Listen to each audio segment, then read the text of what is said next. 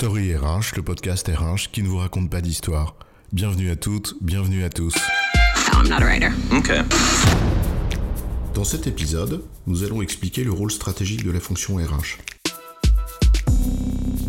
Combien de fois avons-nous entendu en effet que la fonction RH était stratégique? Pourtant, ça ne veut pas dire grand-chose en soi. La fonction RH n'est pas stratégique en tant que telle.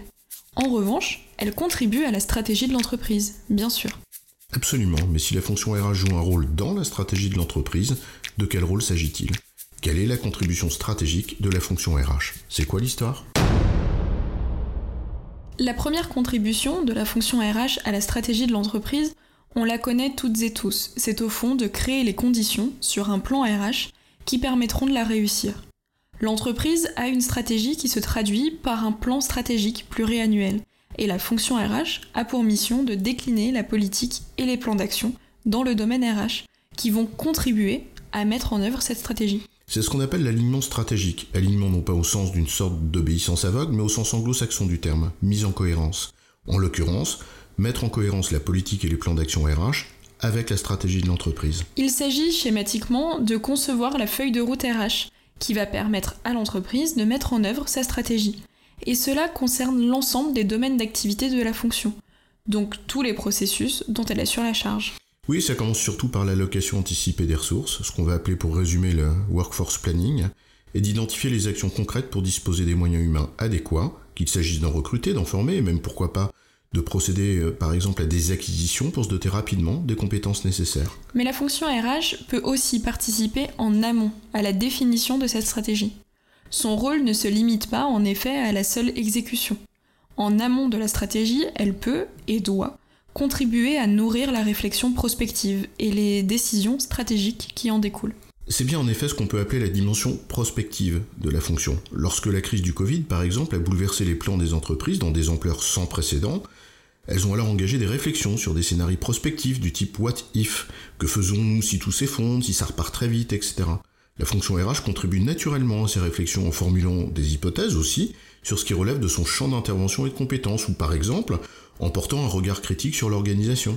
Oui, c'est par exemple anticiper d'éventuelles pénuries de compétences sur le marché, pour mieux anticiper la manière d'y répondre, ou traduire ce que les scénarios prospectifs ont comme conséquence en termes RH, pour apprécier ce que cela signifie finalement en termes de problèmes d'ordre humain à résoudre et de difficultés à anticiper.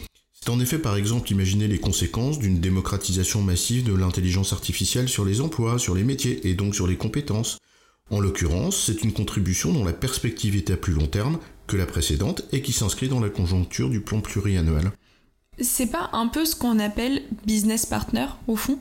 Terme qui a été très à la mode depuis le début des années 2000 et que certains critiquent désormais, mais c'est un autre sujet.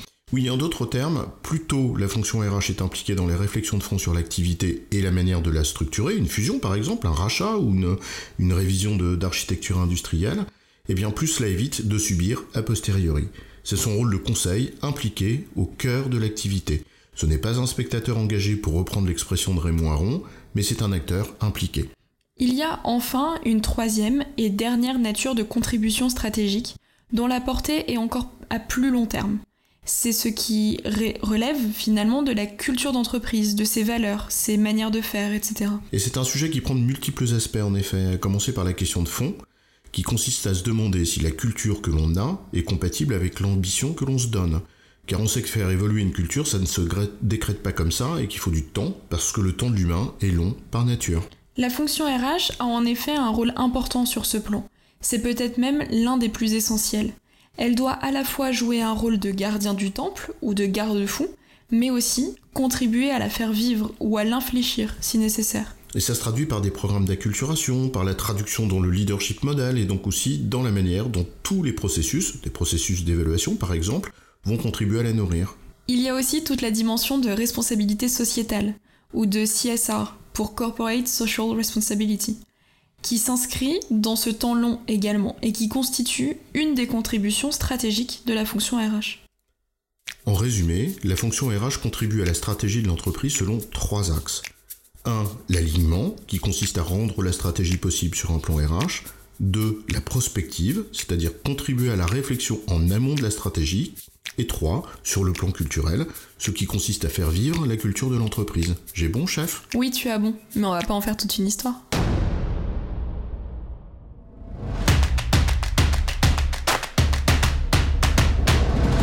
Story RH, le podcast RH qui ne vous raconte pas d'histoire. Retrouvez tous les épisodes sur storyrh.fr.